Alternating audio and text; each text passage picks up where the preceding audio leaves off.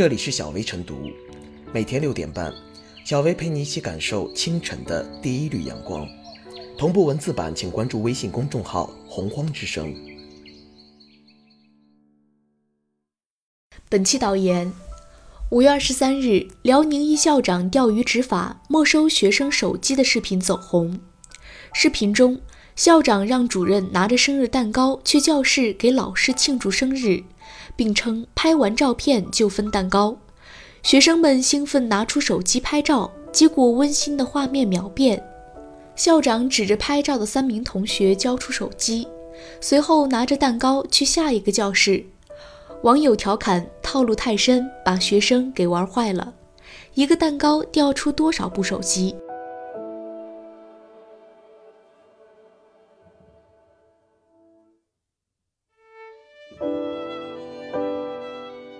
校长钓鱼执法，没收学生手机，教育要少些套路。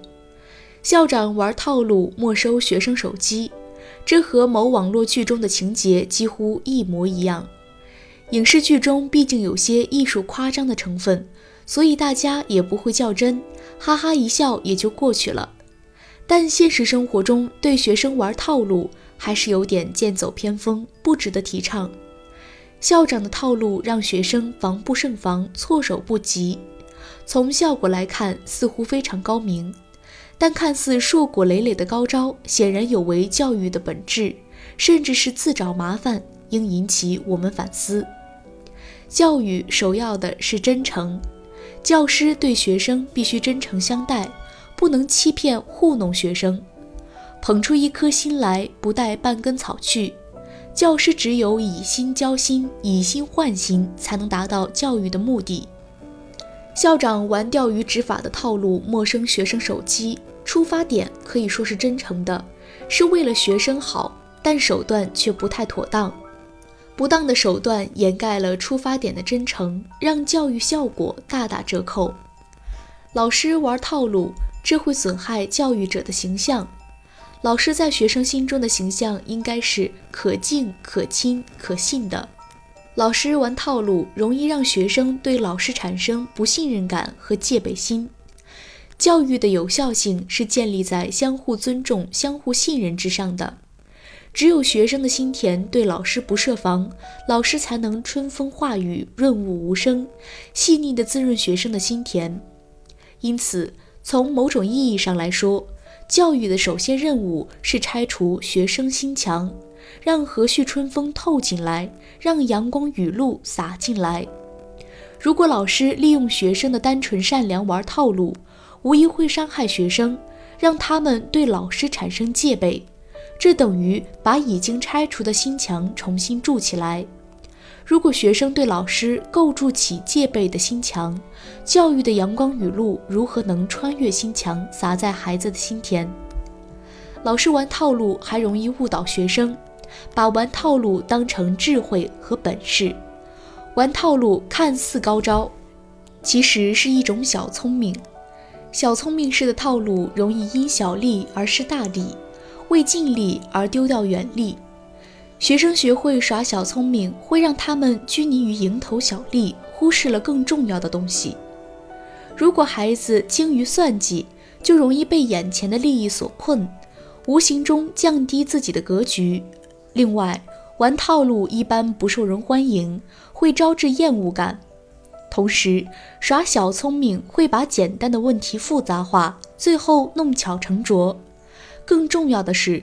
如果孩子学会耍小聪明、玩套路，一不小心就会跨过法律的边界，把自己套了进去。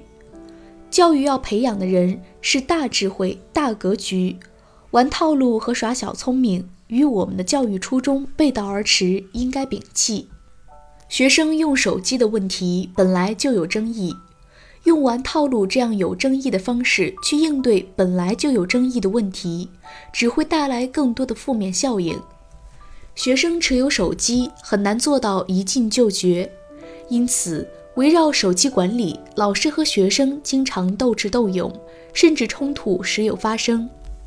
学生手机禁而不绝，这提醒我们，学生手机管理需要改变思路，用玩套路的方式没收学生手机。本身就暴露了学校管理学生手机思维的简单化。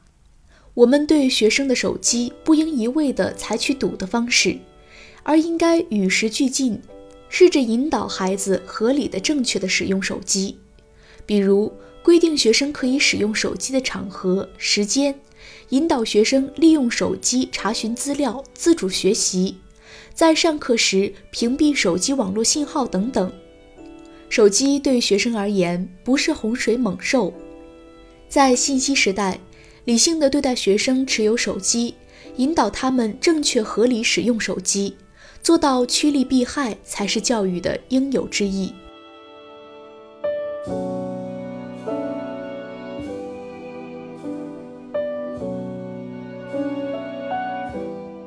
校长钓鱼执法没收手机，教育岂能以错纠错？能够上网打游戏的智能手机已成为人们日常生活的必需品。如今，中小学生中拥有智能手机的人不在少数，严重影响了他们的学习和生活。目前，许多学校都一刀切地禁止学生带手机进校园，但往往有禁难止。辽宁这名校长为了没收学生手机，可谓套路太深，把学生们给骗了。笔者认为，如此钓鱼执法、没收手机，以错纠错，深深伤害了学生天真无邪的情感。教育不是尔虞我诈，别让信任危机带偏了学生，影响他们健康成长。毋庸置疑，中小学生过度玩手机、打游戏，甚至在课堂上不听课也偷偷玩手机，确实严重影响学习。如何管控学生正确使用手机，平衡学习与娱乐之间的关系，一直是横亘在学生和家长面前的现实难题。学校对在校学生，特别是寄宿制学生加强管理，采取一些措施防止学生沉迷玩手机、打游戏，无可厚非。但采取的措施必须得当，一方面不能违反国家有关法律法规。用一些违法违规方式来管理学生，另一方面也不能采取一些欺骗或简单粗暴等方法，让学生们感到反感，甚至有较大的抵触情绪，他们便会以种种隐蔽方式应对检查，手机则照玩不误。这位校长用钓鱼执法的方式来没收学生手机，是骗取了学生们的信任，以假装给老师过生日而引蛇出洞。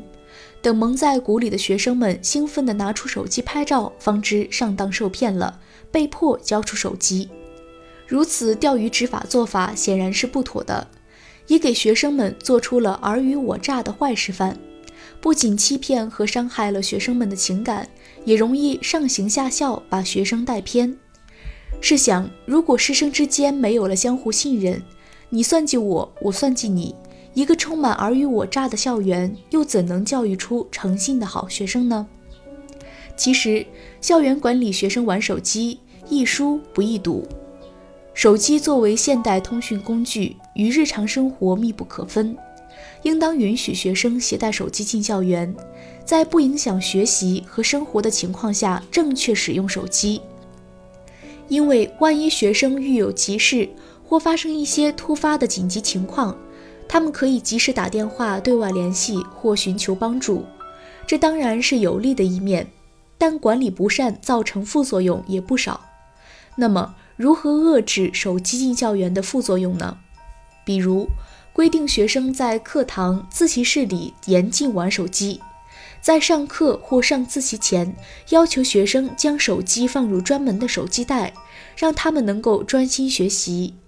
对寄宿制学生要防止夜间过度玩手机，首先加强对学生的认知教育，让他们知道过度玩手机的不良后果，不能影响到睡眠和学业而沉迷于玩手机、打游戏。此次，对那些屡教不改的极少数学生，可以和家长及时联系和沟通，采取家校共同监督和管理方式，帮助他们改掉玩手机的不良习惯。笔者认为，学校管理学生应用心、用情、用功，尽量采取一些人性化的举措，别再用类似钓鱼执法、没收手机或简单粗暴等管理方式以错纠错。师生之间要建立相互诚信和和谐的关系，为学生健康成长创造良好的学习和生活环境。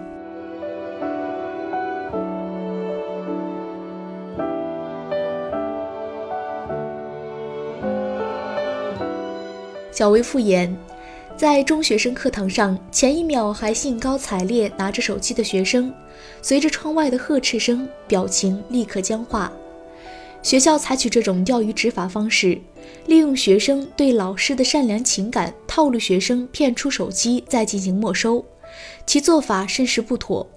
在信息时代，手机已成为一件普及品，管理学生手机的方式也应该与时俱进。不妨适当转变思路，尝试如何引导孩子合理使用手机。一念之转，或许别有天地。